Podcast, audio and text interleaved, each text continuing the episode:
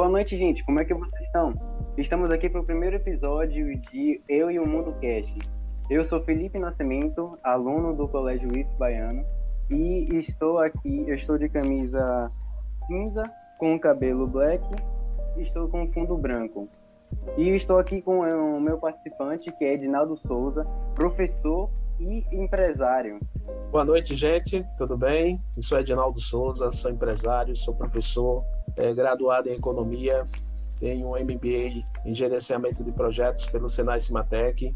Estou mestrando em crítica, crítica cultural na UNEB. Né? Estou vestido aqui com a, com a camiseta hum, amarela, uso óculos, né? tenho uma cor de pele parda é, usando calça devidamente, já que né, o mundo empresarial a gente tem, tem que estar bem vestido.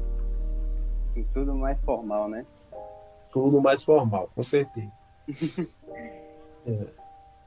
Então, você, tá, você é, leciona economia, né? Economia internacional, é isso, né? Sim, eu tenho tenho algumas disciplinas né, que eu leciono, é, atuo em três faculdades aqui na minha cidade, que é Alagoinhas, né, leciono mercado de capitais, economia internacional, é, administração financeira orçamentária, análise organizacional, OMC, tem algumas aí, administração da produção, gerenciamento de projetos também, que eu já tenho especialidade. Então, são algumas disciplinas do meu portfólio de atuação em três universidades aqui, em três faculdades.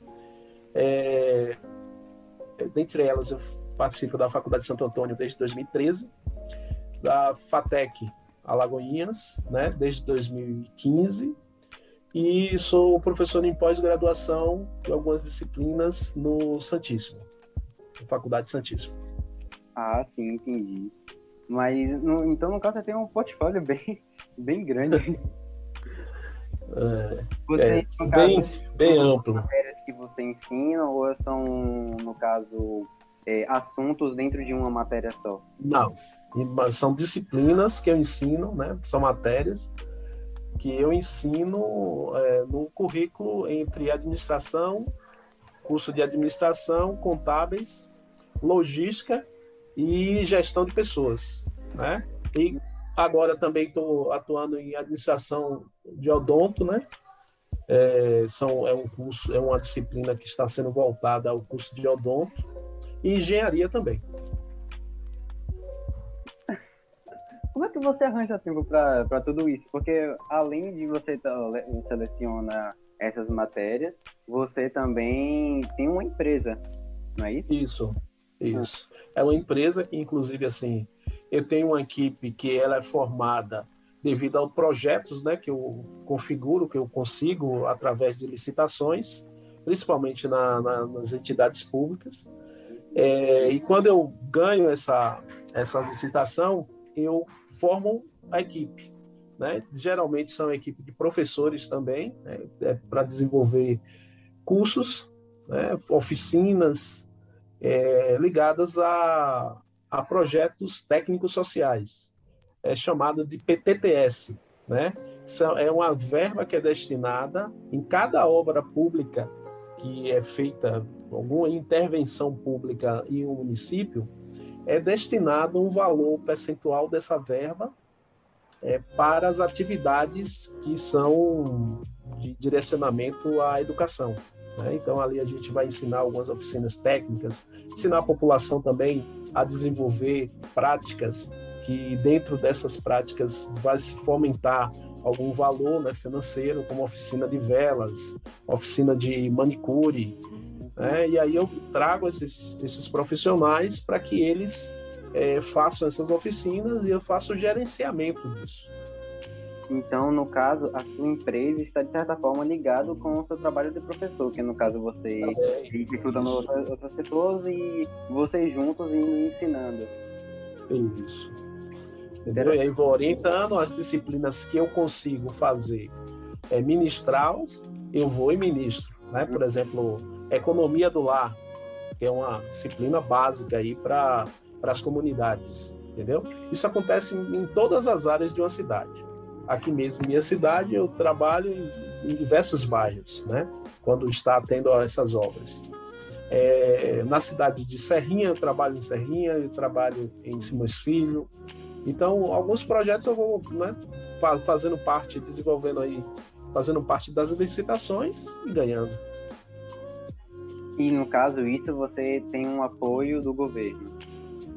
É, no, no, o apoio do governo ele já, já é lei, né, é determinado. Então, se uma obra ela custa um milhão de reais, está destinado lá 10% dessa obra para as atividades educacionais. Né? Ah, dando assim um, estou dando assim uma noção. Então, vão ser um milhão e cem destinados àquela, àquela obra. Um milhão vai ser para a execução da obra e os 100 mil vai ser para execução dessas atividades. Né? Nesse perfil, a minha empresa ela participa da concorrência pública, né, no caso das licitações, é, ganhando, aí a gente vai em busca de contratação, né, é, verifica o projeto, analisa o projeto. Então, como a minha especialização já é ligado a gerenciamento de projetos, então fica mais fácil para eu executar e tá, estar administrando ali no, no gerenciamento. Entendi. E no caso, você, essa, essa sua empresa, você tem há uh, quanto tempo você tem empresa? Essa empresa, ela, ela foi fundada em 2015, né? É, tem alguns quinais que devido à, à questão de participação de, de, licitações, eu tenho ele como dentro do meu portfólio de quinais, mas o mais atuante, a minha atividade mesmo registrada hoje é sobre a questão da, da educação, né? Para fazer essa parte de elaboração é, de temas, né? participo de projetos, de, tanto do, do, do, fazer o projeto, né? Do início, junto com a instituição, por exemplo, eu tenho uma parceria aqui com, com a equipe do SAAI de Alagoinhas, né? E a equipe de social lá, ela precisa quem elabore os projetos. Aí vou lá, faço a elaboração e apresento. Aí quem vai fazer a bater o martelo, né, que está correto ou não, se tem alguma mudança ou não, é a Caixa Econômica, né, que é a financiadora desses, desses projetos. É o único banco público, né, destinado a essas verbas. Então, então no caso, você, esse negócio de gerenciamento de projetos, é, quando você vai para uma empresa, no caso a, a SAI, né, que você comentou agora, para poder fazer é, pode gerenciar isso. Você gerencia, no caso, no contexto todo ou só na parte econômica, sabe, financeira?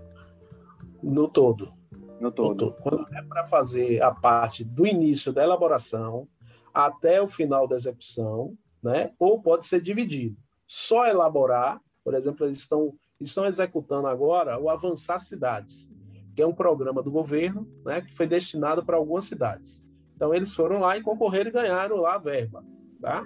onde vai ser destinado à execução de, de obras tipo rede de esgoto, né? que é mais ligado à questão do salário, melhorias né? para a cidade.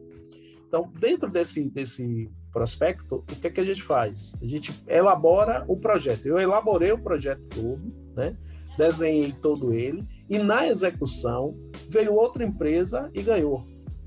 Mas aí não tem problema, eu ganhei a elaboração.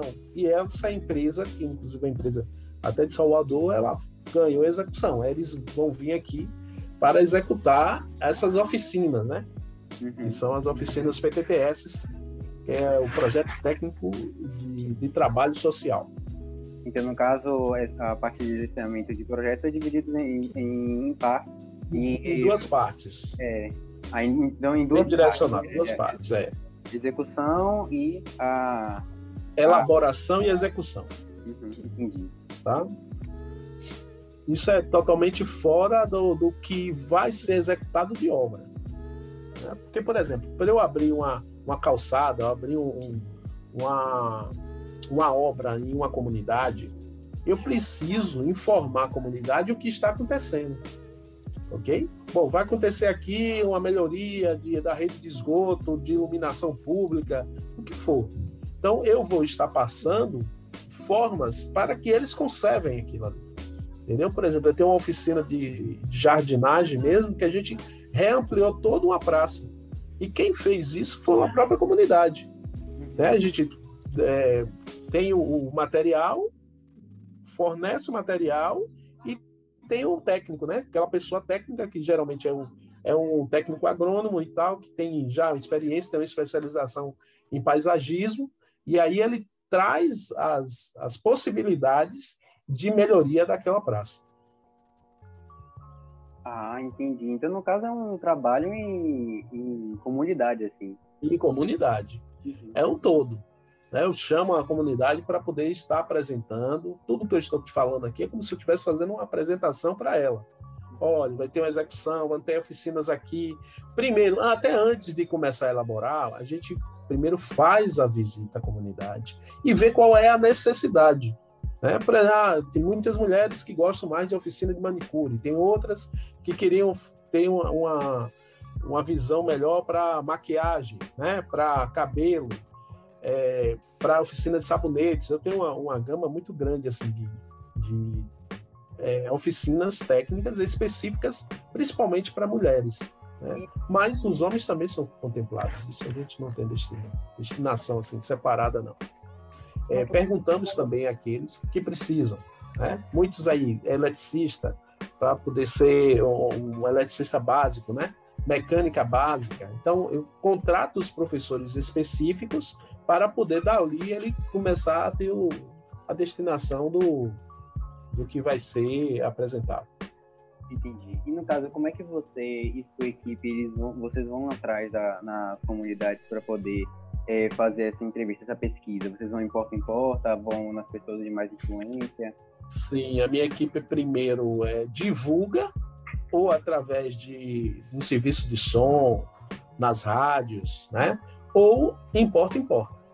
Por exemplo, agora na pandemia nós vivemos uma situação bem atípica, né? Então nós batemos a porta, deixamos um folder, né? pedimos que para inclusive é, ser verificado depois, o Foden e tal. Então, para que a, aquela equipe toda falasse, ó, vai ter uma reunião na comunidade no dia tal, mas infelizmente, assim, com a pandemia, muita coisa desse tipo aí que eu tô falando foi cortado, né? Que a gente não podia reunir pessoas e tal. Então, teve que fazer a divulgação através de um áudio, de um carro de som, que só estava utilizando uma pessoa, para que eles participassem. Né? Aí, maneira virtual, por exemplo, em Serrinha mesmo, é, depois que o Ministério, eu já estou desenvolvendo uma outra oficina lá que é para a saúde do idoso. E nós não conseguimos é, fazer é, a execução né, presencial. Eram 250 pessoas no mínimo, então a gente não tinha como. Não tinha um equipamento, já não, uma área que tivesse tanto espaço. Aí, como a gente está trabalhando? A gente pediu uma solicitação para re, refazer o projeto e que ele viesse da maneira virtual. Né? Então, as minhas apresentações, oficinas, o que for passado dentro desse Saúde do Idoso, que é o nome do projeto, ele vai ser tudo todo virtual. Né? Aí foi aprovado, mas aí demora um tempo, né? Porque é a aprovação do Ministério da Saúde e tal, a gente tem que fazer uma justificativa muito plausível. Apesar de todo mundo estar tá vendo, tá vivendo a pandemia né, no mundo todo, não é só em um local. Mas, é, dentro dessas possibilidades, aí a gente conseguiu agora, é, bem capaz, esse, esse projeto era para rodar dia, dia 1 de março de 2020, né, você vê, e talvez ele comece agora 15 de setembro de 2021. Então, esse time todo aí foi só para eles verificarem, é toda a burocracia, né? No, caso, no momento, você está participando de quais projetos? O projeto, esse de saúde do idoso, é, o projeto do PAC 2, que é dentro do, de lá da instituição SAAI, né, que é um serviço de água e esgoto daqui de Alagoinhas. É, e desses dois aí eu tenho 16 oficinas tá? Trabalhando essas 16 oficinas, esses 16 profissionais, onde eu estou gerenciando no dia a dia. Então a gente faz um cronograma, faz um planejamento, né? De acordo também com a população, qual é o melhor horário. Né? A gente sempre deixa a, a, a par da população estar dizendo né, qual é o melhor horário. À noite, pela manhã, pelo dia. Tem comunidades que, infelizmente, por exemplo, a gente não pode fazer à noite. Não é permitido fazer à noite. Não tem local específico para a gente fazer à noite. Aí a gente tem que fazer durante o dia, tem que ser pela manhã, pela tarde. Estou trabalhando nessas 16 oficinas aí, neste momento. No caso, e nessa, nessas oficinas, vocês estão trabalhando no modelo presencial ou no EAD? É, uma parte dessa oficina vai ser toda EAD, né? EAD, e a outra está sendo presencial com número reduzido. Então a gente está fazendo uma, uma variável, né? Utiliza 30 pessoas num espaço maior, e aí na outra semana as outras 30. E a gente está fazendo essa permuta aí, né? Variando no sistema um pouco híbrido também. Utilizamos o recurso também do WhatsApp, né? Para mandar o material, para não ter contato né, com, com papel, para que eles estudem, porque precisa estudar, precisa inclusive ter um produto final. Né? Não é só fazer a execução. A gente também tem que ter um, um, um retorno do que nós estamos ensinando, né? Como se fosse realmente uma, uma prática escolar. E no caso, vocês emitem um certificado, né? Quando uma pessoa tem. Todos, todos os cursos são emitidos certificado, são registrados nesse órgão né, que eu sou vinculado, por exemplo, em Serrinha, a Prefeitura de Serrinha. No órgão é a Secretaria de Saúde. Então, vai ser registrado pelo secretário de Saúde, pelo prefeito e por mim, que sou o gerente do projeto e o dono da empresa. É, aqui no SAAI, a gente tem o, a técnica social, que ela, né, a assistente social, ela registra, a, o diretor do SAAI e eu que estou registrando. Em alguns casos, a gente pode também vincular o professor que fez a atividade. Né? Então, a gente vai variar de acordo com como está o projeto. Como é que eu mando o projeto? Porque, inclusive, nós somos fiscalizados. Né? A gente também sofre auditoria, é, porque é, um, é uma verba, principalmente esses que eu estou falando, é uma verba pública, que é destinado a esse serviço. Então, minha documentação tem que estar todos os dias, é, é, toda a documentação tem que estar tudo alinhado, porque a qualquer momento eu posso sofrer uma, uma solicitação dos meus documentos para saber se realmente eu estou executando. Então, fotos são tiradas, né? No caso, no caso virtual, a gente tem aqui os dados que são configurados é, para poder comprovar que nós estamos fazendo essa execução. Né? Isso é no caso do setor público. Já no setor privado, como consultor de empresas assim, menores, né, também tem em alguns ramos de atividade aí. Lojas de autopeças, mercadinhos, é, lojas de confecções, né, vestuário. O meu último trabalho agora, terminou agora em julho, foi uma loja, uma grife daqui de, de Alagoinhas, bem famosa aqui, é, que fiz um trabalho lá de reestruturação da administração. Principalmente uma das coisas que esses pequenos empresários têm é uma dificuldade com o fluxo de caixa, né? Que é o primeiro ponto. A gente sabe que é, eles não entendem muito que o CNPJ e o CPF são algo separados. E aí fazem uma mistura. Né? E com isso a gente trabalha mais desenvolvendo essa técnica aí com eles. No caso, você, vocês são, você é chamado, você no caso, peraí, você é chamado por, por essas empresas, né? Ou no caso, Sim. porque eu tava vendo, você tem uma conta lá no é, LinkedIn, se não me engano. Sim. E lá tem o seu portfólio, o lugar onde você trabalhou, sua, suas formações. Sim, sim, sim. Aí ele... É, ali, na verdade, foi minha vida pessoal, né? O LinkedIn é, é um, é um, eu utilizo o LinkedIn para uma atualização do meu, do meu currículo mesmo, pessoal. O Edinaldo, né? Não é a empresa. É, não é a SS, não é a Souza Paulino, não. Ali é Edinaldo, o portfólio de Edinaldo. Então, como eu comecei, né, aí já é uma outra situação do que eu estou falando. Mas você quer saber detalhes dele? Posso contar também. Falar. Vamos lá?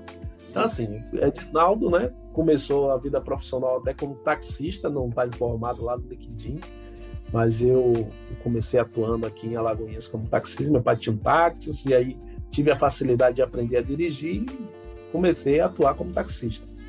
É, logo depois, é, isso foi bem antes aí do, do plano Colo, né? foi antes de Colo, 1990, desde 87 mais ou menos até 90 eu atuei aqui em Alagoinhas como taxista. Depois veio o colo, meu pai tinha vendido o carro e eu acabei é, me saindo desse ramo de táxi. Né?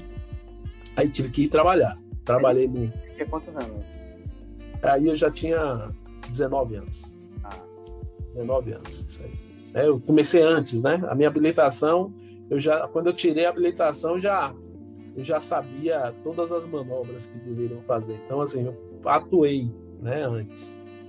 É, de, de, a maneira naquela época era uma permissão verbal que tinha, né, que se liberava para aquelas pessoas que, que, já tinham a idade para se formar, né, para ter a habilitação, mas que não fazia nada de errado. Né? Aí também eu era condicionado muito a isso. Meu pai, minha mãe sempre falavam, oh, nada, não pode andar com velocidade, né? Porque sabem que a gente jovem muito, né? Estiga, principalmente um carro na mão, com dinheiro, né? Então tudo isso, né? Namoros e tal, então isso acaba estigando um pouco.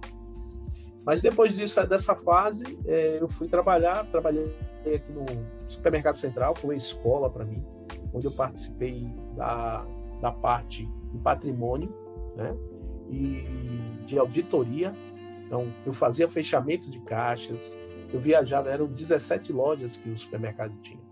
Então eu saía, a minha programação, meu cronograma era feito todo, semanalmente. Então toda semana eu estava em uma cidade diferente, fazendo fechamento de caixa. É, e aí fui desenvolvendo mais essa habilidade. No caso, logo depois começou já fazendo isso quando você trabalhava no mercado? Sim. Ou você começou, Sim. por exemplo, é, tem gente que começa de baixo como caixa e depois vai evoluir. Não, não, eu já comecei nessa atuação porque eu já tinha minha, o meu segundo grau, né? O ensino médio, que hoje eu falo ensino médio. Então, eram poucas pessoas que tinham a possibilidade em 88, 89 de, de ter o segundo grau. E como eu fui técnico contabilidade, eu já vinha com essa bagagem né? de, de saber o, a, as formas de fechamento, né? de, de balanço, então, toda essa parte eu já sabia. É, daí em diante eu já fui assim, já entrei como assistente administrativo da auditoria, certo? Já entrei aí. E tive um gerente que um, um chefe de setor, né, que antigamente a nomenclatura era assim, era chefe de setor e o gerente, que acreditaram em mim, viram que eu tinha um potencial de, de argumento e tal, e conseguiu realmente fechar essa parte. E aí eu comecei a desenvolver né, meu, minha, minha vida profissional. Logo depois eu fui para o Polo Petroquímico em Alagoas, né, lá, lá na, na cidade de São Miguel, e fui logo transferido para Camaçari. Uns dois meses depois, eu saí da empresa, era a Companhia Petroquímica de Camaçari, mais conhecida como CPC na época. Aí fui transferido. Você não estava fazendo faculdade ainda, ou já estava? Não, não, não. E eu vou te, eu vou confessar aqui para vocês, não tinha intenção nenhuma de fazer.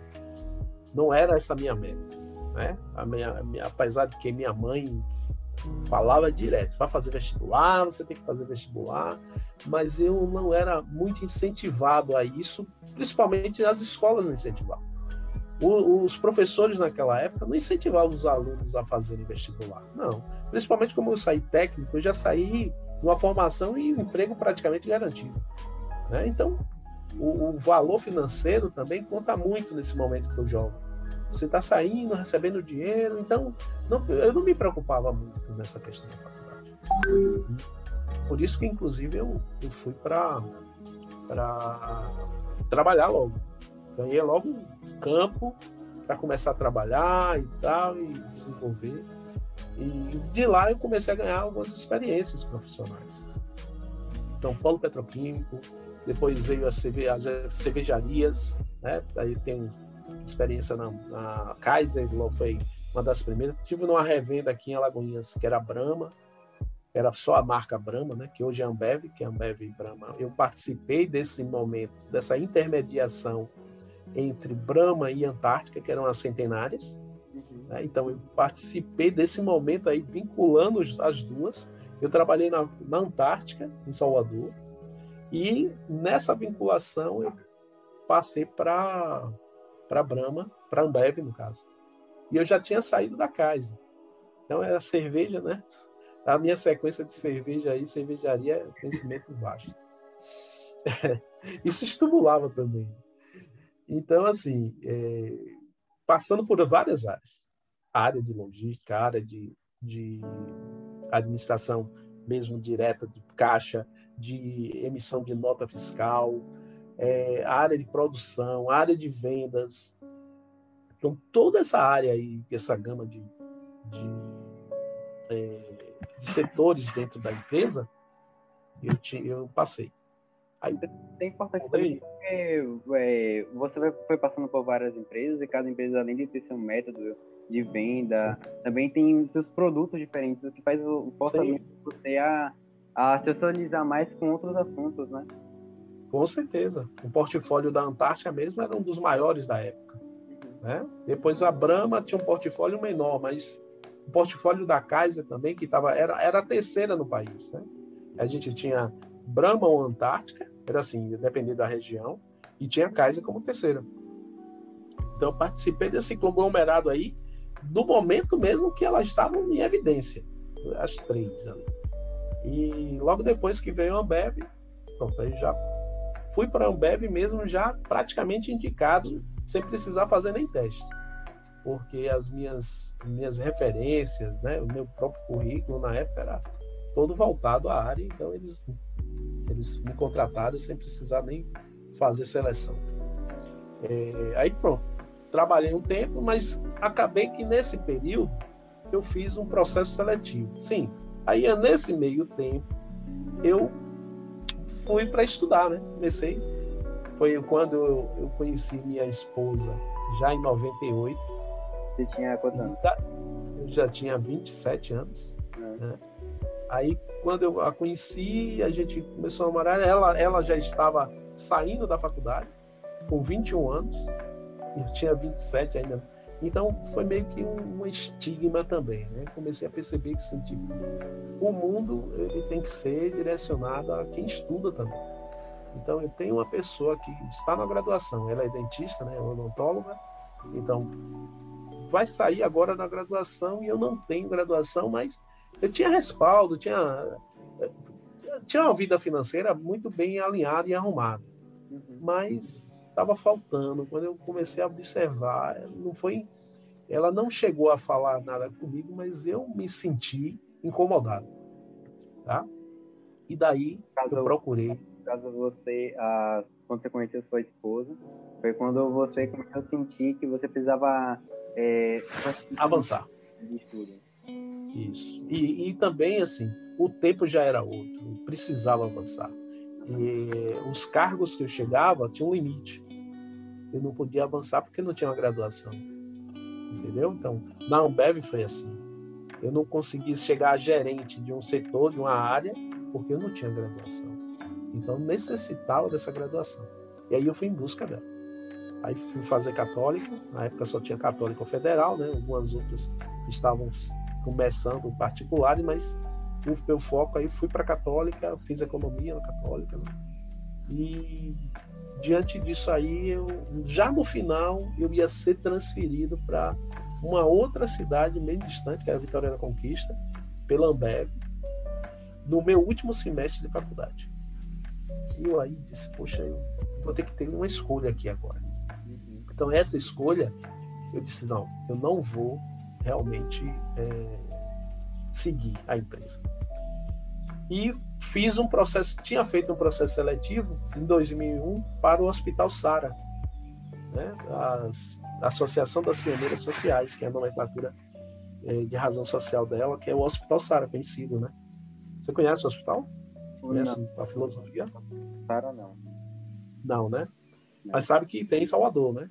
E não só em Salvador, tem em Brasília, Salvador, Belém, né? tem vários lugares, mas não são todas as regiões do país que tem um hospital SARA, que é um hospital ligado à reabilitação. E é todo público. Tudo. Você não entra com nada lá, você, você é atendido, não é eletivo, né? já é um procedimento de reabilitação. Então, depois que o, a pessoa tem uma, alguma patologia ou tem algum acidente, que precisa fazer algum tipo de recuperação, esse é um hospital referência no país e no mundo.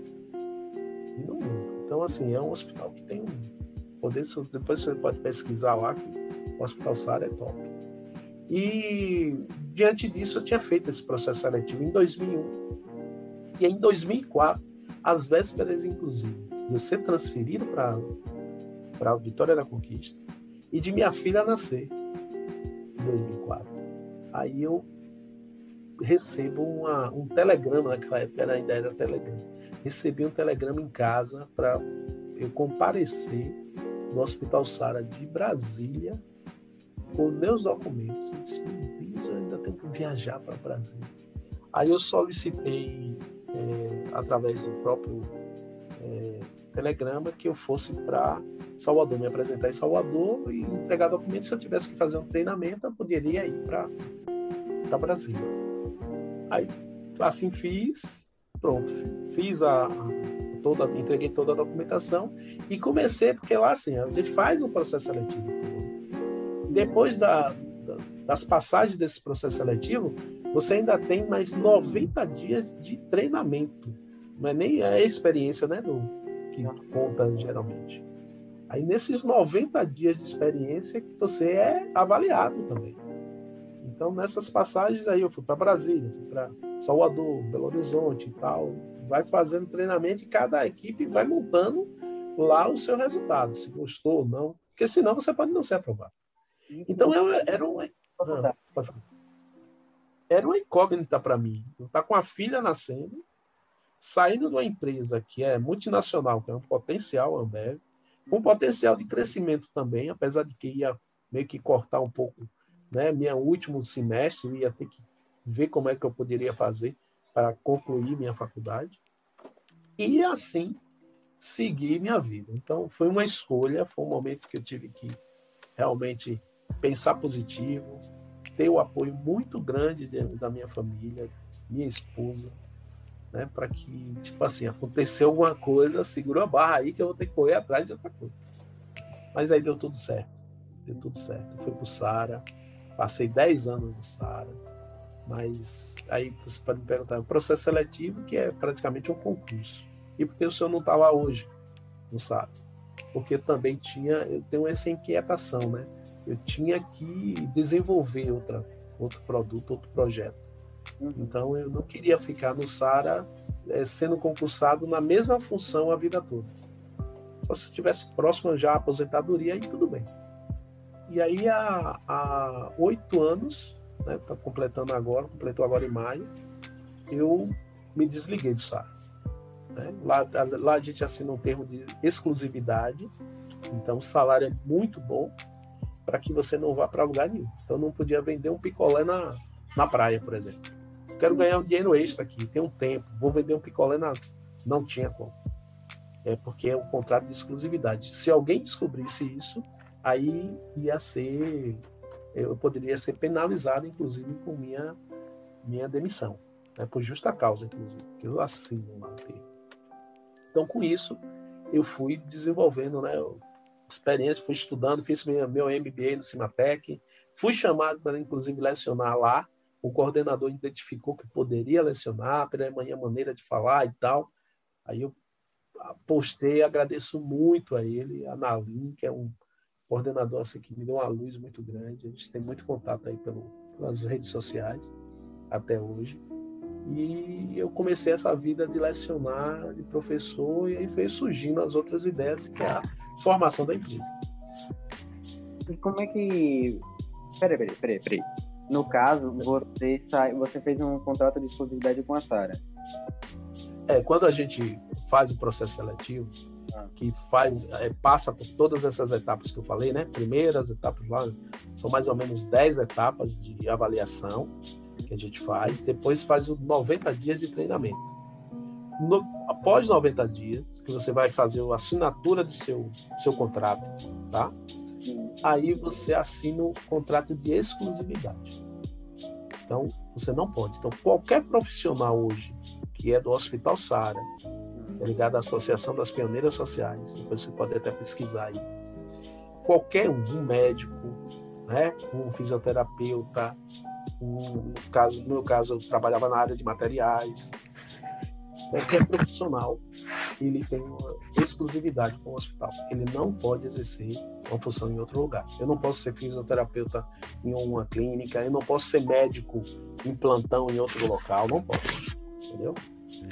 No caso, para isso, para isso, os salários são altos. Ah. Tá? Então, você é uma contrapartida que é fora do mercado. O valor financeiro, ele é fora do mercado. Então, o médico hoje, inicialmente, se eu começar hoje como médico lá no Hospital Sara, deve estar aí variando em, em mais ou menos 25 mil reais, inicialmente. Uhum. Tá? Então, esse valor é um valor considerável hoje né, para o mercado. Aí o médico praticamente fica totalmente voltado ao hospital. hospital é.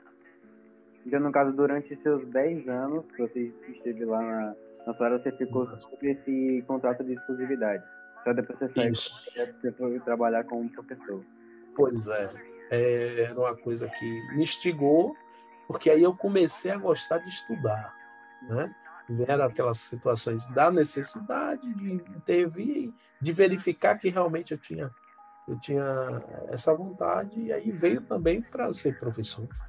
Aí imagine você, né? Um, um cidadão que estava lá atrás, aos 18 anos, não queria nem saber de, de estudo. For, fiz a, meu ensino médico, era o segundo grau, e pronto, não queria mais nada. Aí fui passando as etapas, aí, assim, ó, de 88 a 98 são 10 anos, até conhecer minha esposa. Depois da minha esposa, foi que eu comecei a, a visualizar, né? Assim, né? E também tinha necessidade das empresas, como eu falei. Meus cargos eram limitados. Né? Eu não podia. Ah, eu saía de assistente 1, 2, 3, sênior, mas eu não poderia virar coordenador, supervisor nas empresas, principalmente essas multinacionais, porque exigia uh, a questão da graduação. E você sentiu que essa, essa transição da, do, do Hospital Sara para você começar a voltar a estudar e para poder virar professor, você sentiu muita dificuldade? Olha, no início eu, eu fiquei imaginando que, que a gente imagina muita coisa, né? Principalmente de não dar certo. Mas aí você precisa ter um apoio muito grande. Então, assim, a família foi um apoio muito grande. E eu me preparei, tanto financeiramente, né, para poder ir psicologicamente, que eu iria ter essa, essa transição Uhum. A importância dessa transição aí foi a família, foi a base. E, e, com isso eu fui acreditando e as coisas foram acontecendo. Né? Aí a gente sempre falava assim: há mundo pós outra empresa. A gente tem que acreditar nisso. Você jovem pode, pode ter certeza. Quem, quem é profissional, quem vai se voltar realmente ao campo da profissão, não desacredite que isso com certeza vai vir. Mas só vai vir se a gente conseguir fazer entendeu? Então é um, um, toque que eu dou a vocês assim que estão iniciando, principalmente a carreira profissional, é que tem que acreditar. Agora eu preciso formar minha base. Eu sempre falo aos meus alunos que estão no início da vida profissional o seguinte: se aquela instituição, se aquele emprego não está legal, né, para vocês, vocês vejam a possibilidade de sair. Porque imagina eu vou ficar, né, com trauma é, desgostoso, desanimado, des desmotivado, desmotivado ali, por quê? Eu não preciso passar isso, mas eu preciso saber que aquele momento eu, eu preciso almejar outro e para poder sair daquele. No caso, Porque é não é você. Situação, mas mesmo assim ter consciência sobre, a, sobre essas ações. Isso, Felipe. Então eu não posso deixar de ter consciência. Né? Eu tenho que ter consciência de transição ou eu me preparo financeiramente para passar aquele time, né, aquele tempo que pode ser um tempo só de, de intermediação para uma outra coisa, ou eu saio de acordo. Porque o que, o que volta muito também nas leis trabalhistas é isso. As pessoas dizem, ah, eu não vou pedir demissão porque eu tenho, eu vou perder meu fundo de garantia, eu vou perder meu seguro-desemprego. Gente, principalmente os jovens, não vão nessa busca vão na busca do que é bom para vocês, do que é melhor para vocês. Então eu, tenho, eu estou trabalhando em uma empresa, estou ganhando mil reais. Aí aparece uma outra para eu ganhar mil e quinhentos. e de uma melhor condição, né? de uma melhor possibilidade, inclusive, de crescimento. Aí eu não saio porque eu, ah, eu não quero pedir demissão, porque eu já tenho cinco anos, porque eu já tenho seis anos, porque eu já tenho um ano. Tem, tem pessoas que são assim. E isso acaba vinculando muito. É, é, um, é um pensamento pequeno, porque você não está pensando em você. Você não está pensando que você sofre esse trauma. E você não está pensando também que aquilo desestimula a pessoa. Uhum. Né? Que você não quer mais ficar ali. E você não é obrigado a ficar. Mas por causa financeira, por situação financeira, por eu não ter me preparado, aí eu não consigo. Eu tenho que ficar vinculado.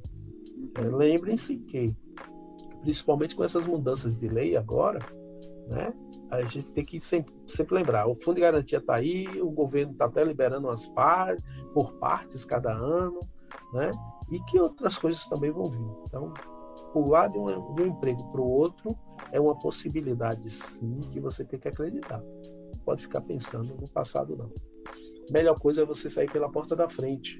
Tenho certeza que se eu tivesse idade, né, de, de retornar a todas essas instituições que eu tive, hum. eu com certeza ia entrar pela porta da frente, porque em nenhuma delas eu fiz nenhuma vinculação com em buscar por algum motivo meus direitos, né?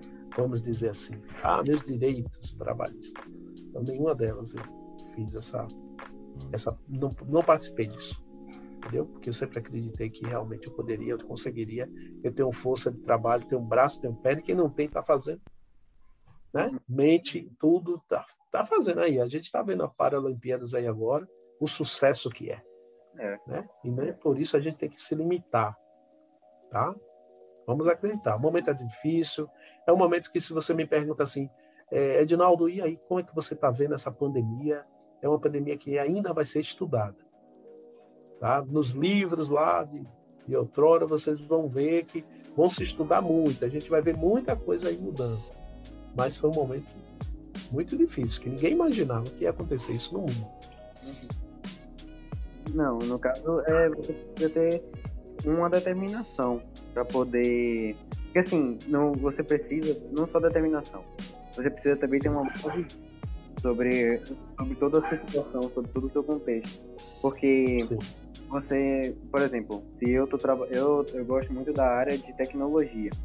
Eu estou trabalhando, no caso, na área de, é, de educação e não está me agradando. Mas se eu tenho condições, se eu tenho, se eu vejo que minha situação me favorece, me ajuda para poder partir para outra área, então se eu ver que, poxa, agora eu não tenho como, mas se eu continuar desse jeito assim, daqui a uns dois anos eu vou poder ir para minha área, sabe? sabe? Tipo assim, é, no caso, você ter, saber ter essa visão também. Isso. É a meta, né? Uhum. A gente tem que estipular uma meta. De repente, ó, por exemplo, nessas empresas que eu trabalhei, a maioria multinacionais, elas é, tinham essa possibilidade, como você está falando de tecnologia, eu queria ir para a área de logística, eu queria ir para uma administração financeira, então, ou para a área de vendas, é, eu tinha essa possibilidade, então eu tinha que almejar isso. Então, eu estipulava uma meta e estava ali, né? Sempre né, fazendo minha parte. O que é que eu preciso fazer para mudar e realmente conseguir isso? Então, tem que ter esse estímulo. Né? O jovem precisa disso. Entendi. E no caso, dessa sua visão, quando você saiu da, do Hospital Sara, que começou a estudar, que você começou, que você ingressou como professor, isso que veio, como é que surgiu a ideia de você criar a Souza Paulino? A ideia de criar a Souza Paulino foi dessa necessidade. Comecei logo depois que eu fiz a, o MBA em gerenciamento de projetos. Aí eu me perguntava, eu posso trabalhar em qualquer área, porque gerenciar, né, sobre gestão, eu já saí com essa bagagem. É, e aí veio eu verificando em jornais, editais.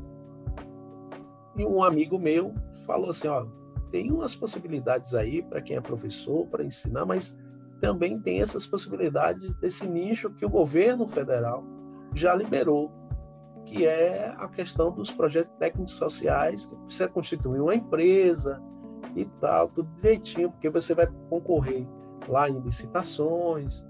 Aí eu comecei a, a, haver essa possibilidade.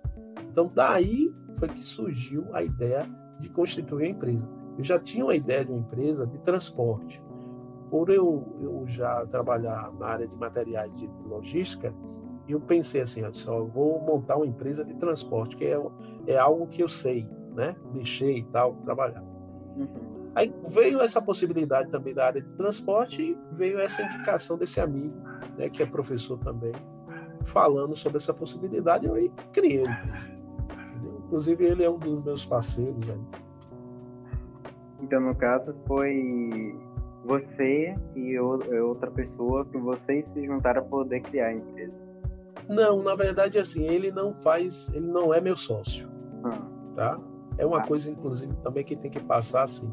Sociedade é um casamento, né? Então, é, são possibilidades, você tem que saber dividir muito bem isso, tem que ter as normas, procedimentos muito bem montados ali para você realmente constituir uma sociedade dessa. Uhum. Né? Então, ele não é meu sócio. Quem, inclusive, é meu sócio é minha esposa.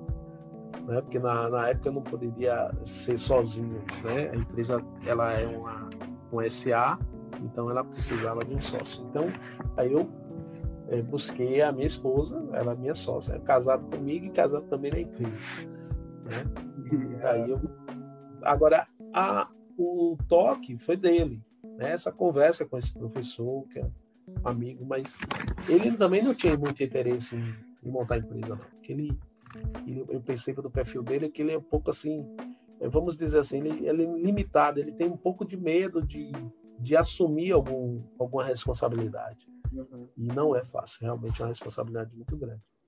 Não, para poder você conseguir gerenciar eh, todos esses cursos, e todas, no caso das oficinas, né? Todas as oficinas e ainda fazer parte de outros projetos de outras empresas e ainda ser professor, né? Pois é, rapaz. Aí eu fico me achando assim, porque assim, o, o lance do professor, ele, ele, ele casa bem com a minha experiência. Uhum. E, e, desde 2013, né, foi logo eu saí da, do SAR em 2013, em 2013 eu já estava assumindo sala de aula. Então, antes disso eu só passei por um, um momento de um estágio lá no Cimatec, mas eu não pude vincular meu nome, porque eu não poderia ter outra outra vinculação financeira, né? Então, de lá para cá, a gente vai começando a ganhar mão na sala de aula. Né? Então, hoje, eu adentrar numa sala com 80 alunos, por exemplo, como, como é o caso de eu já ter ministrado aula para 80 alunos, que não é aula, né? é palestra. Então, você já começa a ter, sabe, um, um, dom ali de você saber ter o um jogo de cintura. Você tem que ter um plano A, você tem que ter um plano B e um plano C, às vezes. Porque, por exemplo, já teve casos de eu chegar na sala e aí, no momento, o, o quadro não tem um, um piloto para poder fazer lá, é, disponibilizar um slide que estava no meu computador e tal, tem problemas. Então, você precisa usar sua, sua experiência, né? Como voz, como atitude, para poder você usar esses planos, entendeu? Então, hoje em dia, no virtual, né? Que gente, nós estamos aí virtual, é, aí você usa mais ainda essa prática para inclusive envolver. Logo depois que surgiu a pandemia, eu participei de um congresso é, e agora professor online.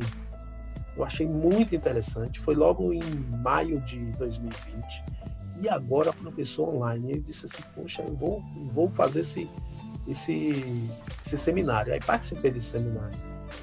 E para mim foi muito bom, porque eu, eu, estava meio numa paranoia, né? Porque eu, eu precisava entregar um resultado também ao meu aluno. Eu não gosto de ser o professor, eu tenho que ser o professor. Né? Não é só é, Edinaldo lá. Tá? Não, Edinaldo tem que ser, realmente ser professor. Não é saber só a, a, de uma forma, tem que ter uma forma lúdica de ensinar. Eu não sou pedagogo. Falar, tem que fazer entrar na cabeça da pessoa. Poder Isso. A pessoa, é, tem que ensinar. Eu sei que o, o, alunado em casa hoje, eu falo direto. Pega um papel, uma caneta aí que a gente vai copiar. Mas, professor, só não passa os slides. Não, vai todo mundo anotar. aí todo mundo fica assim, puxa, professor, é, assim, é para vocês aprenderem, rapaz. É para mim não, é para vocês. Vamos lá, tal. E olha que eu não fui um bom aluno, né? E às vezes eu falo, eu solto isso, tá vendo aí? Senhor? Isso, mas eu preciso fazer com que vocês aprendam, né? Então, é, essa forma aí de, de ser professor, para mim, para mim é, é, muito bom, sabe? Hoje eu não me vejo não ensinando. E olha que eu ensino de segunda a quinta e sábado à tarde. Entendeu? De, de segunda a quinta. E ainda tem um mestrado, né? Fazendo, fazendo artigo para mestrado. Rapaz, é, não é mole, não. E, e outra coisa, tenho filhos, né? Que preciso cuidar, tem um cachorro também que eu tenho que dar conta, tenho a esposa que eu não posso deixar de jeito nenhum. Então, rapaz, é, é bem corrido isso, no caso. Mas, tipo, com é... tudo isso, como é que você administra, administra, tipo, a sua vida pessoal com sua família e tal, um tempo livre, ah, você, ah, você quer fazer uma viagem, ou então você quer ir ali, Sim. Tomar um sorvete, fazer um lanche, como é que você administra isso com a sua vida profissional? Veja bem, uma, uma coisa interessante para todos: é, planejamento é sempre bom, mas às vezes não sai muito no script do planejamento. Eu sempre falo no projeto, por exemplo, o projeto está aqui desenhado da forma certinha, pra... mas pode acontecer alguma situação. Eu já tive, por exemplo, que dar aula, o colégio estava fechado, o vigilante não apareceu para abrir e os meus alunos estavam do lado de fora. Como estava sol, tinha uma árvorezinha assim que deu para fazer uma sombra, eu fiz a minha aula na aula, entendeu? Bem a lá é, Paulo Freire. Então, assim, eu não posso deixar. Meu aluno foi, eu também fui, mas por alguma situação. Então, o planejamento ele é essencial. Como você perguntou sobre viagem, pronto. Se uma viagem for planejada, não tem problema nenhum. Eu elaboro ali um final de semana, mas pode acontecer, né? Um fato de um domingo à tarde tá saindo aqui, passar em lugar e aí demorar mais do que me imaginar, porque eu tinha alguma coisa a fazer. Então, uhum. a gente sempre vai trabalhando e não pode, não pode criar uma paranoia, né? Eu não posso virar assim o certinho, porque realmente isso pode acontecer e não adianta dizer. A gente tem que saber administrar, nosso tempo. E a administração do tempo só vem com planejamento. O planejamento pode ser até mental, eu sou muito mais disso, né? De elaborar bem na mente assim, ó. Eu, por exemplo, eu vou sempre a Salvador, né? Eu, qualquer viagem da minha região aqui, conheço toda a região, e eu faço logo o meu planejamento da viagem. Pode não dar certo, furar um pneu, né? O hum. carro dá um problema, tal. E aí? Eu vou ficar, puxa, mas eu tinha um compromisso. Sim, calma. A gente vai ter que resolver.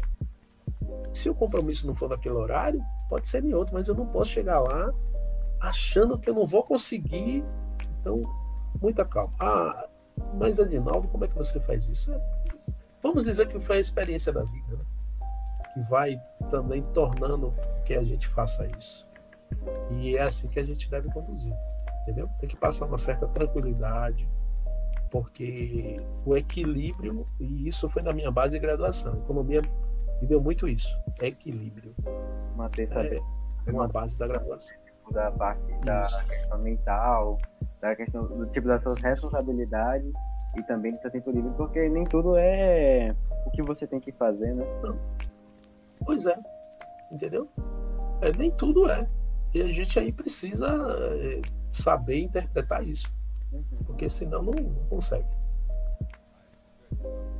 Entendi. E durante a, a, a quando você estava é, quando você estava crescendo na empresa, você sentiu muita dificuldade a ponto de você, poxa, você pensar, poxa, isso aqui não vai dar certo. Porque quando a gente começa uma empresa, a gente já vai com um pensamento positivo, né? Poxa, aqui tem possibilidade de dar certo se eu fizer assim, assim, assim. Mas como você mesmo disse que nem tudo vai de acordo com o planejamento.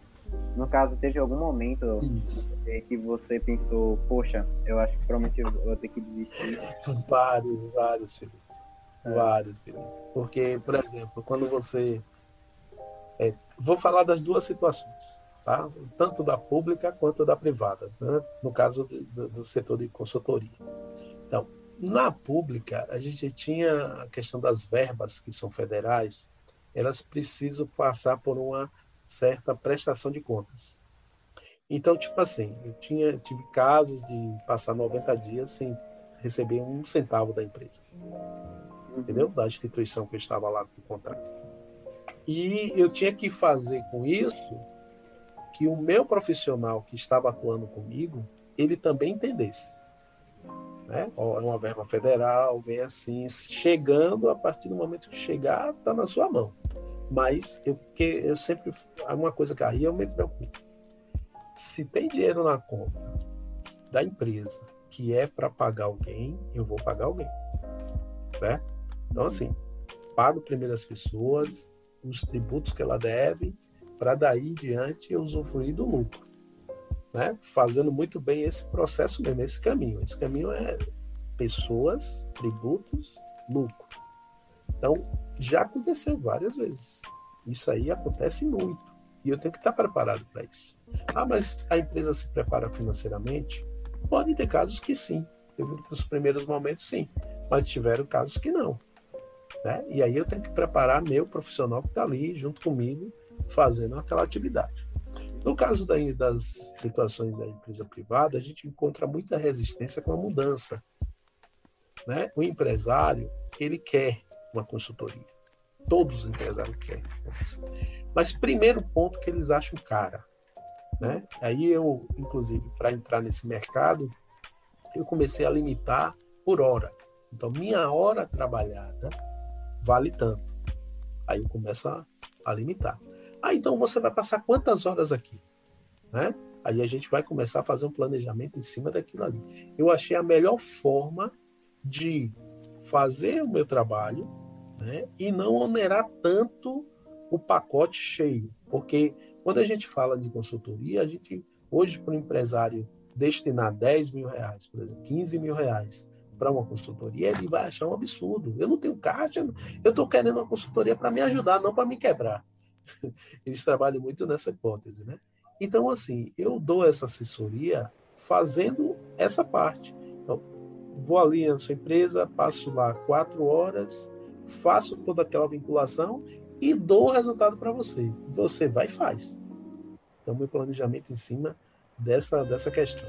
Mas eu, eu encontro resistência, no caso todos os empresários, a resistência da mudança né? Porque a mudança do perfil era muito complicada. Eu tive um caso de um, de um, de um empresário aqui da, da cidade, eu comecei a fazer um trabalho e ele achou que não era necessário fazer aquilo, porque como o, estoque dele eram mais de 11 mil itens, né? mais de 11 mil itens, imagina. Eu precisava contar esses 11 mil itens para dar um resultado a ele.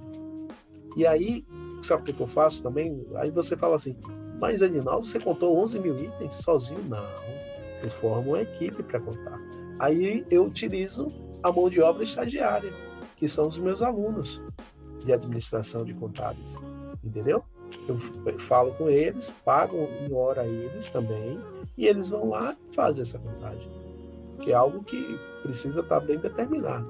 Então, eu contei os 11 mil itens, mostrei a ele onde estavam as falhas, a necessidade de reestruturação do estoque, não precisava tudo aquilo. Então ele achava que não, eram autopeças, e ele achava que ele tinha que comprar peça para carros que já estavam fora de linha. Porque se alguém chegasse no balcão dele e batesse lá, ah, vou, vou querer uma peça para um carro que. um Opala, sei lá, um Fusca. Ele tinha que ter. Não, não é assim, cara.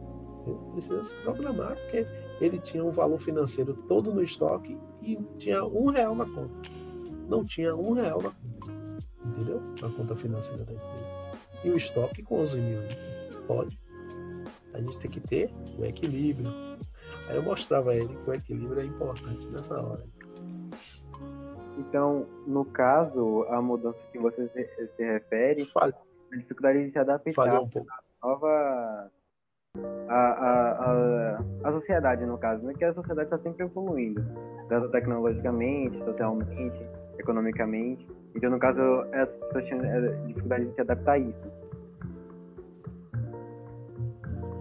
Sim. Eu, é porque o Felipe, a, a pergunta cortou aí um pouco. Você repete? Ah, sim. Porque, assim, no caso, a dificuldade que as pessoas, que no caso, tipo esse mecânico, você tinha falado. É, esse empresário. Sim, o dono da empresa. Da, empresário, é, é, empresário de, do ramo de autopeças. Tem, tem dificuldade de se adaptar às mudanças que estão tendo na sociedade, né? Tipo, no, no ramo tecnológico, no ramo social, econômico.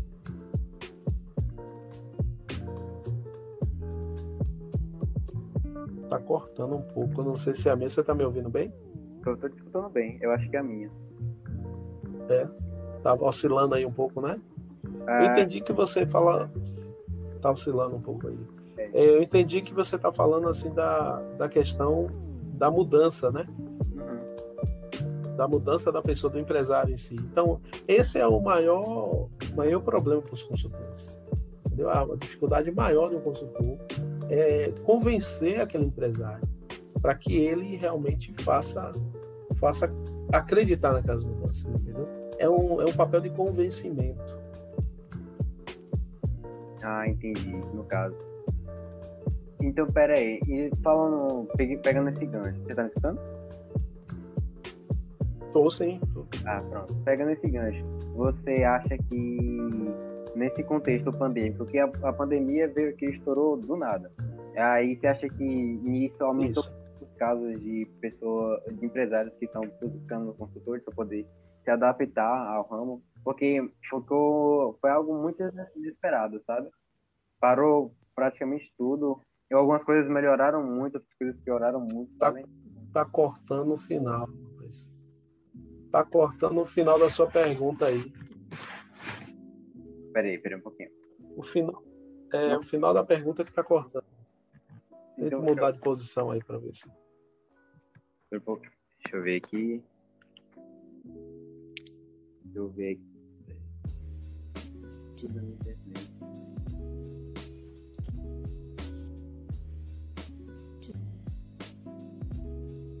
Vamos ver se melhora um pouquinho agora.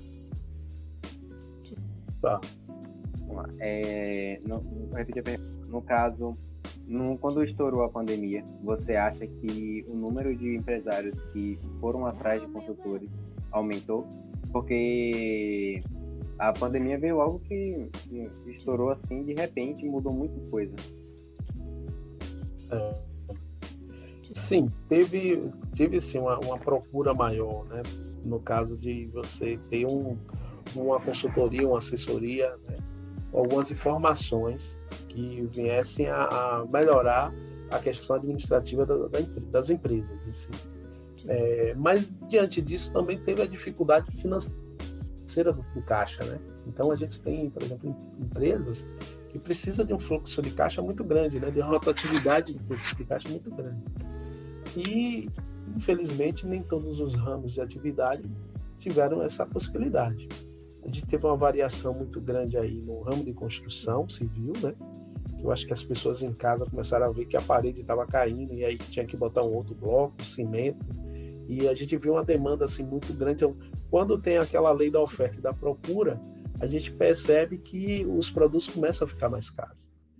É, a gente aí teve uma tendência muito boa financeiramente para esse ramo, que foi um bloco, um milheiro de blocos sair de 300 reais para mil reais até R$ 1.200. Então, esse ramo né, acabou que a consultoria em si, com certeza, não foi procurada. Tá? Mas aqueles outros que eram de entrega, delivery, né, restaurantes, barzinhos, esses daí ficaram amargando aí muito resultado negativo, né? não acreditaram, é, os valores financeiros. Imagina você sair de um patamar de mil reais diário para zero, um real, dois reais diário, né? Fazendo uma proporcionalidade assim. Então, você tem uma quebra financeira muito grande. É, e aí a busca da, do, do, do, meio digital também, né? Porque, por exemplo, por, pra, para esses ramos de atividades, esses empresários não procuraram consultores. Eles foram para a internet, né? vídeo no YouTube e tal. E aí eu até pensei, em arranjar mais um tempinho para começar a montar videoaulas, é, fazendo aquela mídia digital, né, que apareceu bastante aí agora, né? Como fazer um bolo, fabricar um bolo, fazer isso, fazer aquilo, tanta é coisa que veio né, com essa pandemia, que as pessoas começaram a, a perceber mais. E assim, o, a internet ela conseguiu trazer muito isso. Claro que também com isso teve muita gente que achando que estava em casa, tinha dinheiro no bolso, começou a fazer é, investimentos aí, principalmente nessas moedas bitcoins que eu ainda não não acredito muito, tá? Nesse tipo de moeda virtual, como economista contemporâneo, eu boto meu pé muito no chão, então eu acho que tem outros métodos para você evoluir, claro que não deixando de acreditar nas moedas, tá?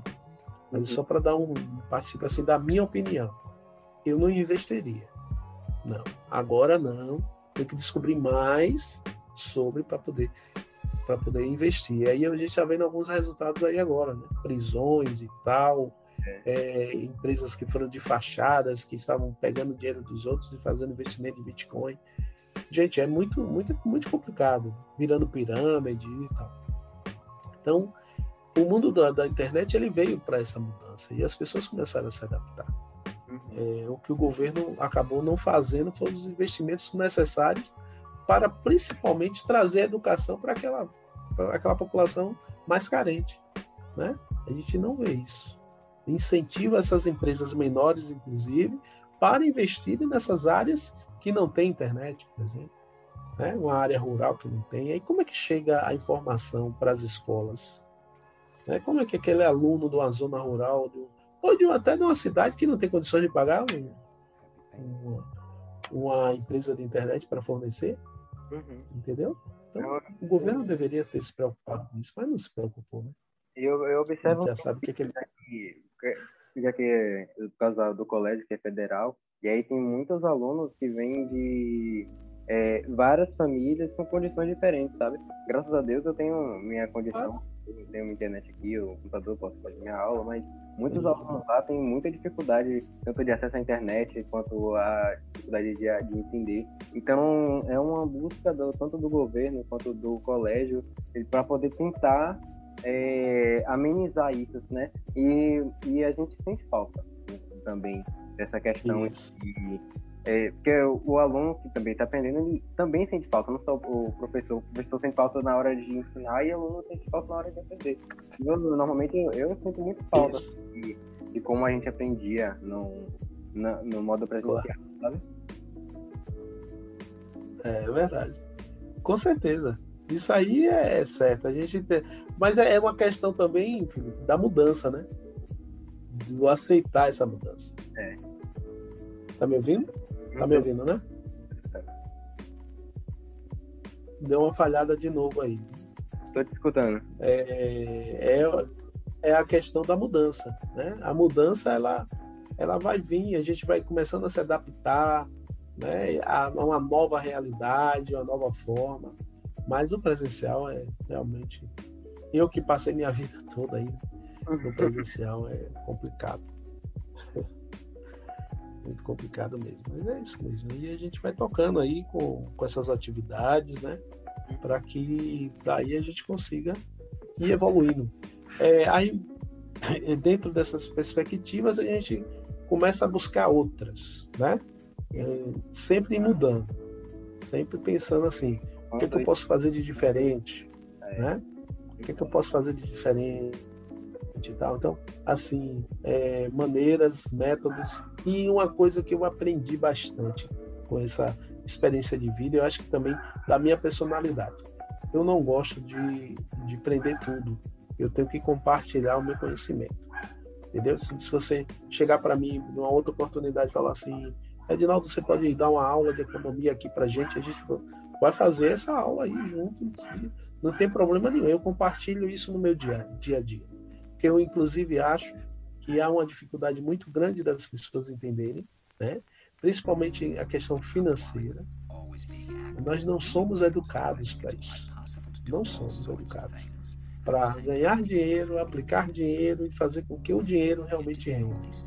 E aí somos, ficamos à mercê dessas instituições. Olha que muita gente aí poderia muito bem não depender de um centavo do governo. Um centavo. Se tivesse vindo ó, planejando tudo certinho, não precisava de um centavo do governo. mas as pessoas acabam, uhum. né? Dependendo disso, gastando tudo que ganha e tal, e aquela coisa toda. E que é uma questão de saber mesmo administrar a sua vida financeira. É. Eu, não, eu, não, eu não vou dizer assim, ah, você sabe bem mesmo. Eu faço minha parte, né? A gente tem que fazer nossa parte, porque é uma luta diária. Por exemplo, é, hoje em dia, se você for ver a possibilidade da, de uma classe, que a gente está fazendo uma divisão de classes no país, né? Então, assim, de uma classe da, da, da nossa população que não está tendo condições de comprar um quilo de carne. Uhum. Entendeu? Uma grande maioria, porque 40, 50 reais, né? A gente aí vai para uma carne de segunda por 25 reais. Muito caro, gente. É muito caro porque a demanda ela, ela vai ser uma necessidade de, de 30 dias você ganhando um salário mínimo depois do desconto. E a luz, a energia. A gente está para vir uma, uma crise hídrica aí muito forte, né?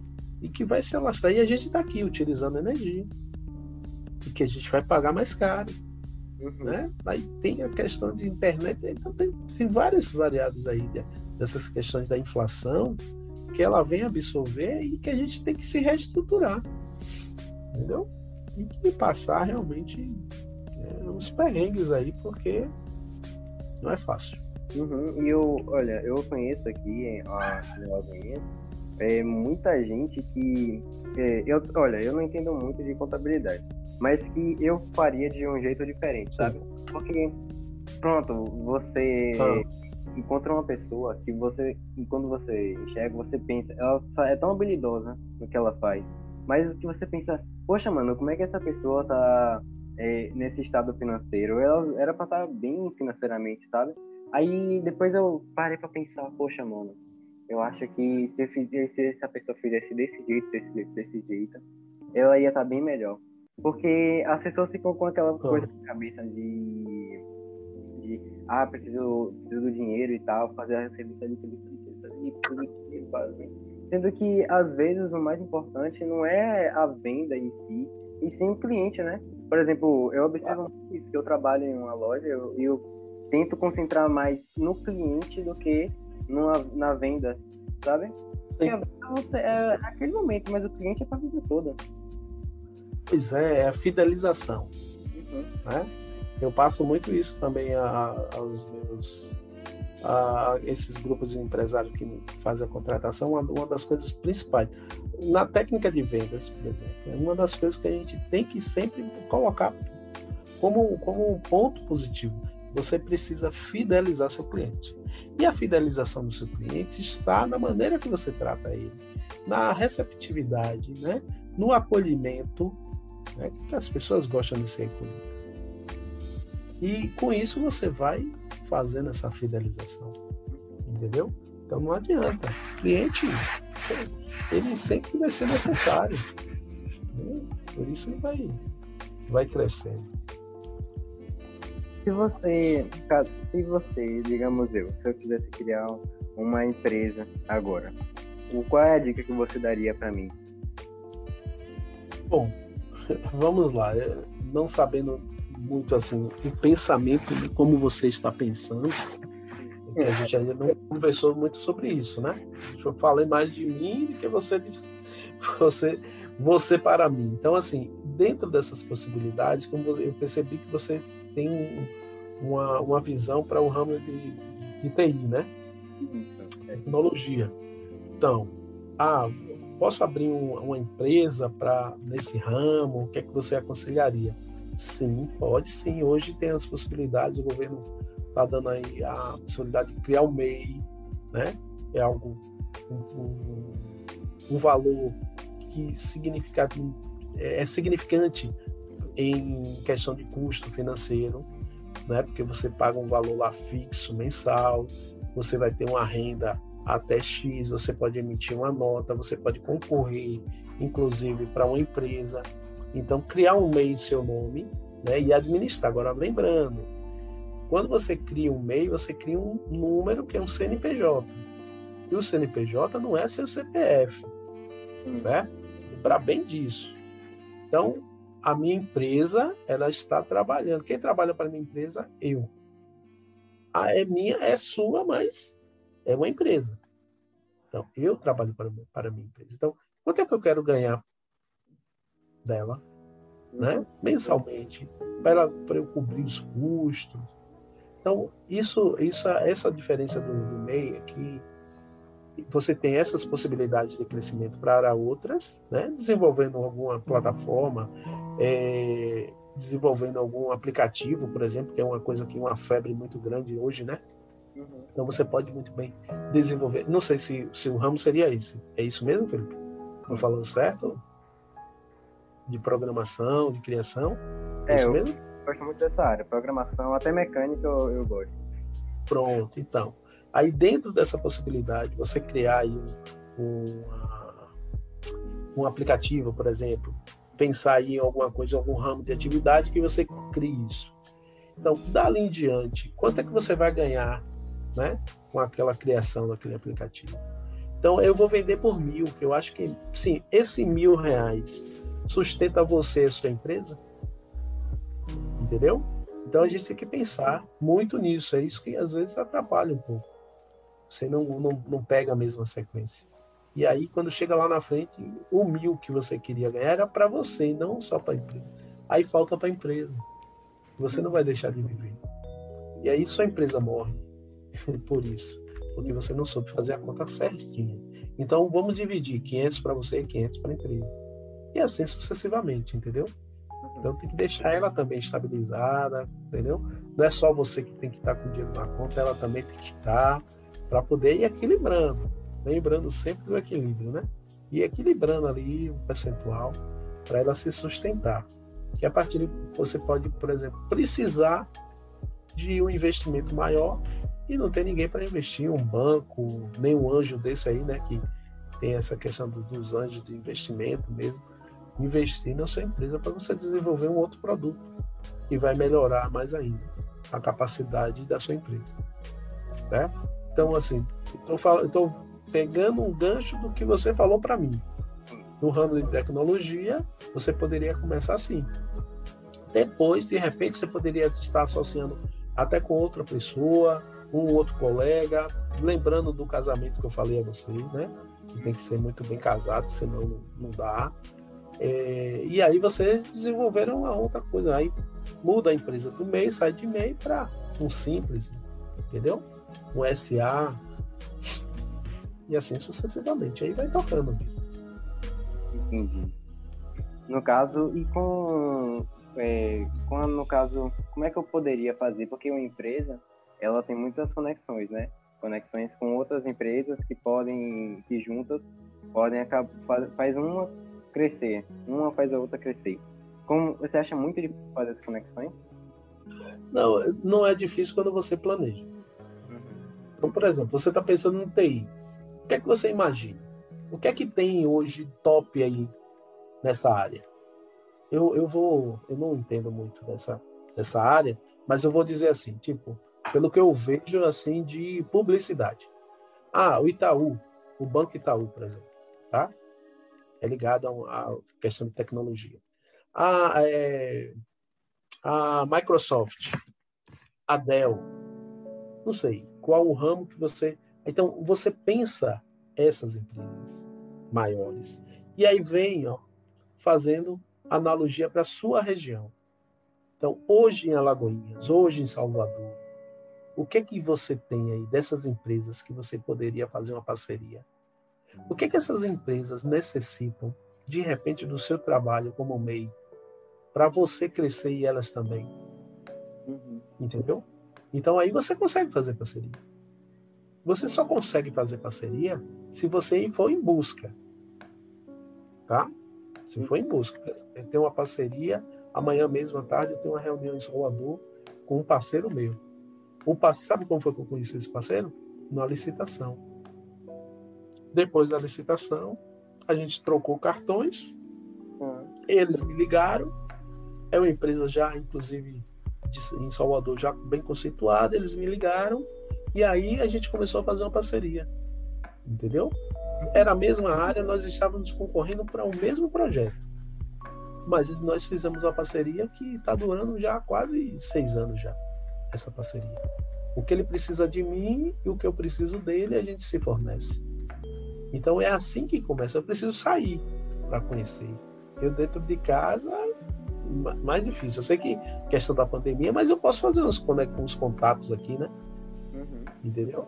Eu, eu, eu sou assim, meio dinossauro para a questão do, das redes sociais. Você falou até o meu LinkedIn, ele não está bem atualizado. Tem até que, de vez em quando, atualizar aí, porque eu preciso disso também.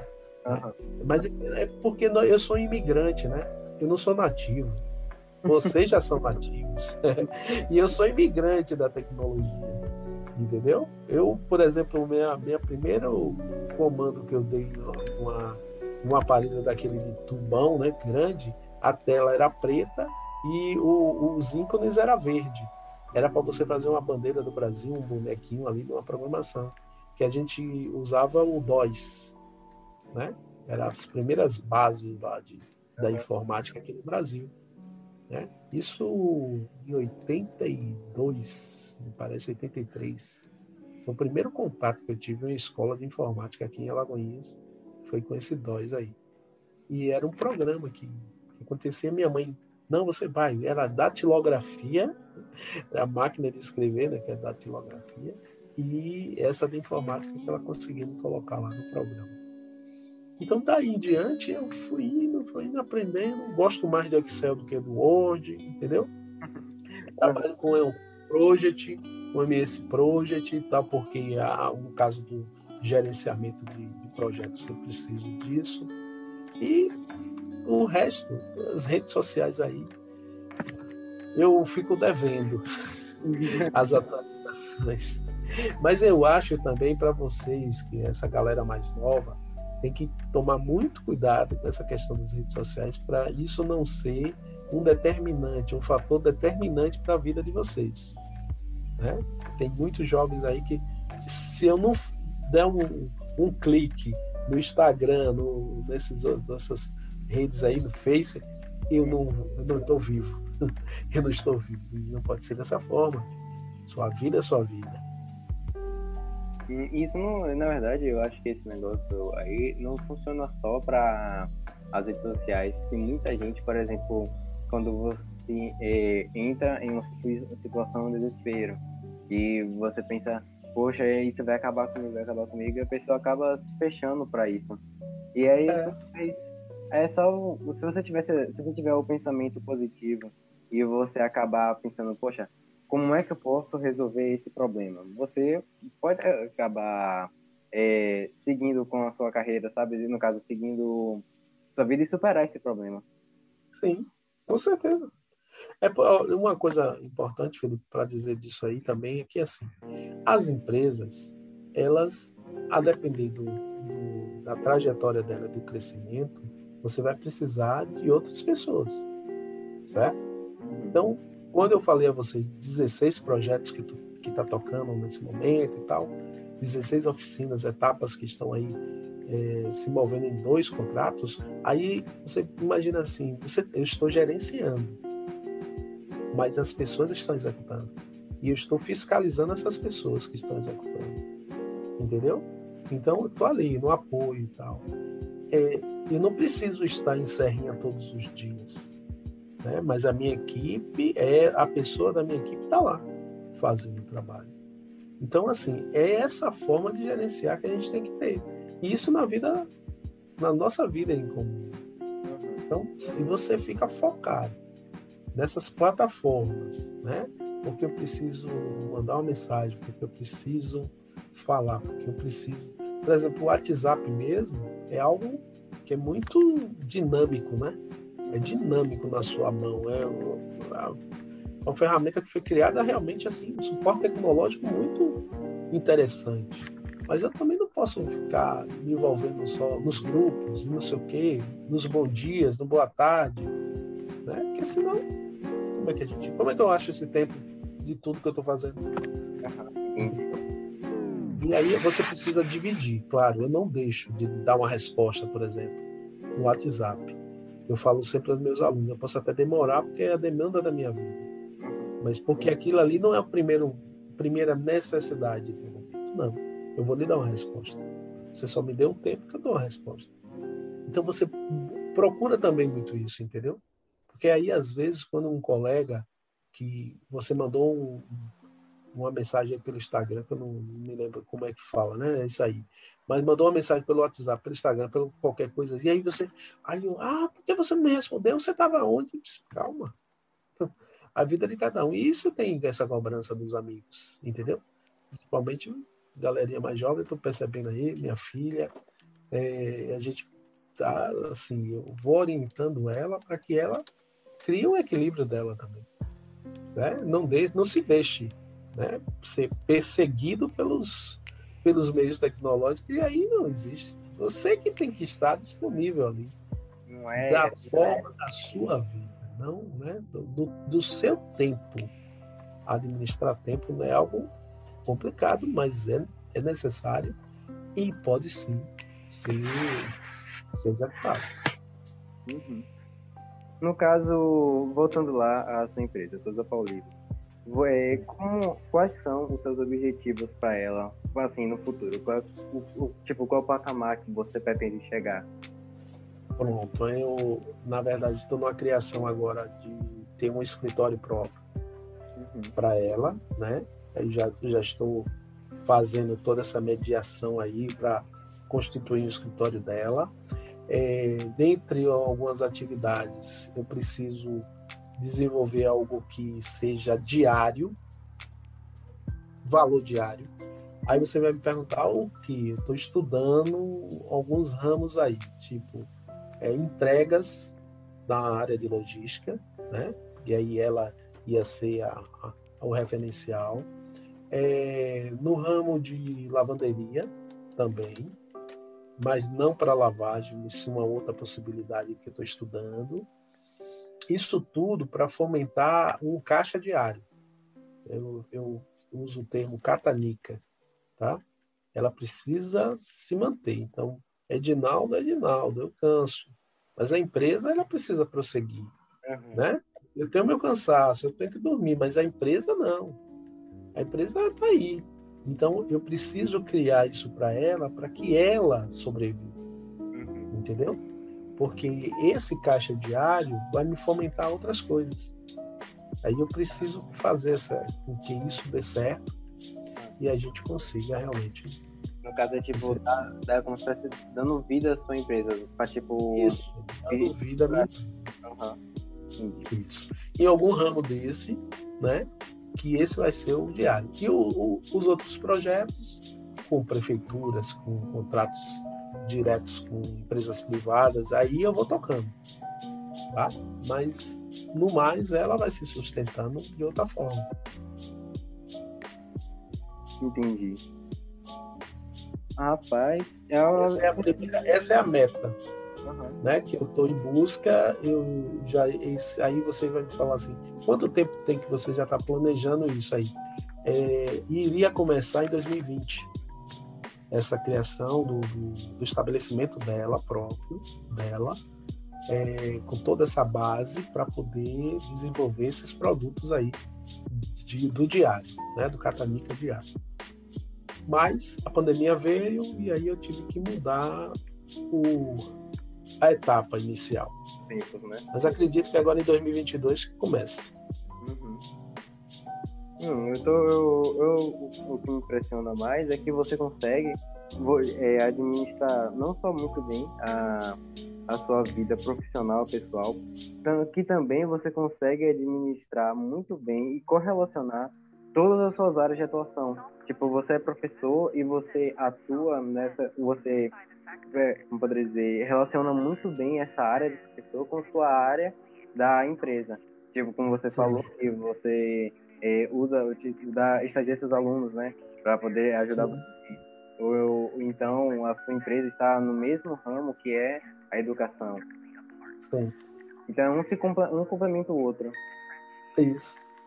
Vai complementando, né? É para ganhar a vida dela mesmo.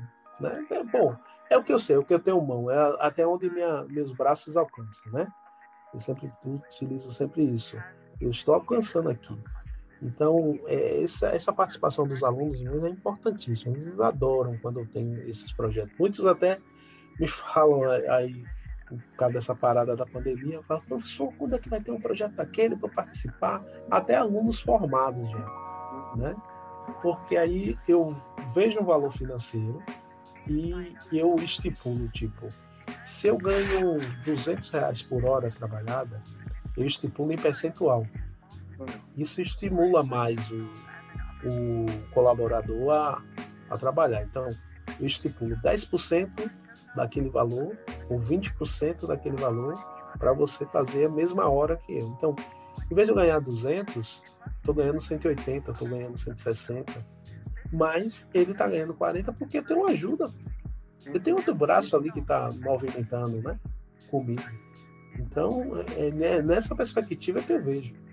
Eu não estou sozinho. Eu é. estou usando a minha mente, mas eu estou contribuindo também para a formação de um, orientação, como é que você deve contar, como é que você deve organizar.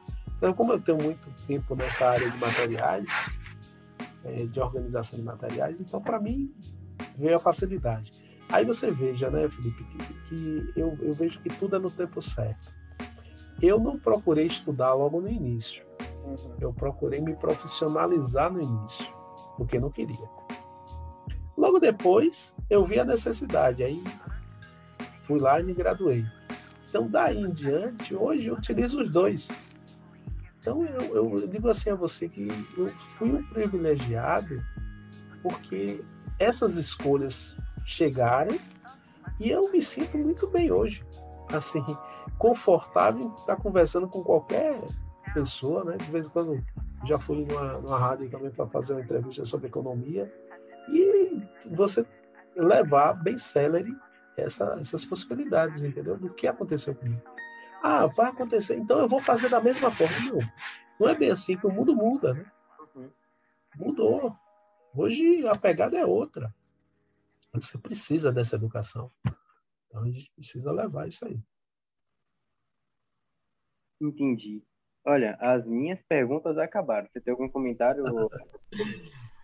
Não, quero agradecer assim, a oportunidade, quero agradecer a vocês e o que vocês precisarem, tiverem que contar comigo, com o meu apoio. Né? Vocês já ouviram aí mais ou menos as minhas experiências nessas áreas e quiserem que eu fale mais alguma coisa também, estou aqui disposto e disponível tá? para vocês. Muito obrigado, Edinaldo. Porque, olha, eu aprendi muito com a sua, com a sua visão de mundo e suas experiências, porque é, eu, eu, eu tinha falado Ok, obrigado também. Em loja, né? Então eu observo muito essas coisas também, sabe? E eu me interesso por essa área também de, de vendas, de, de empresas, então. Aí eu gostei muito de entrevistar o senhor. Muito obrigado. Não, é, eu sempre falo ao meu aluno o seguinte: muitos alunos eles chegam falando assim, ah, professor, eu sou recepcionista. Pô, eu, sim. E o que é que você acha disso? Você não consegue enxergar nada como tal? Qualquer profissão, gente, é um mundo, né? Você abre o leque. É por isso que as instituições, a faculdade, a academia, na verdade, ela dá esse parâmetro, o parâmetro de você analisar, de você abrir os olhos. Então, você, como recepcionista, você está num ponto crucial, inicial de uma empresa. Entendeu? Ou de um setor público. E que dali a sua visão vai ampliar, os seus contatos também. Então, você precisa saber muito bem executar como profissional o, o, o ponto que você está. Né? Ser um colaborador em tal função, em tal ponto. Aí você precisa disso. E o que você está falando aí, pode ter certeza. Essa área é uma área muito promissora. Né? Eu, eu até nem falei, mas já atuei como vendedor, inclusive de peça de moto e bicicleta, nesse período aí que eu fiquei um pouco desempregado aí também, num período entre 99 e 2000, antes de eu entrar na, na Antártica. Aí eu fui fazer parte aí e conheci a Bahia. E fazia fazia Barreiras Vitória da Conquista, imagina, Feira de Santana, Barreira Vitória da Conquista, Feira de Santana. Então, esses interiores aí todos eu, eu já passei. Eita! é, é mais um pouquinho da minha vida. Muito obrigado, viu, Edinaldo, por essa entrevista. Nada. Obrigado a vocês e, e muito bom para o projeto, viu? Projeto bem, bastante interessante esse. Pode contar comigo. E esse, gente, foi Edinaldo Souza, empresário e professor. E não esqueçam de se inscrever no canal e de dar um joinha aqui. Ah, o podcast vai estar disponível em todas as redes sociais, Spotify e também liberado no YouTube. Muito obrigado, viu, Edinaldo? Por nada, eu que agradeço. Ok, boa noite, valeu. Boa noite.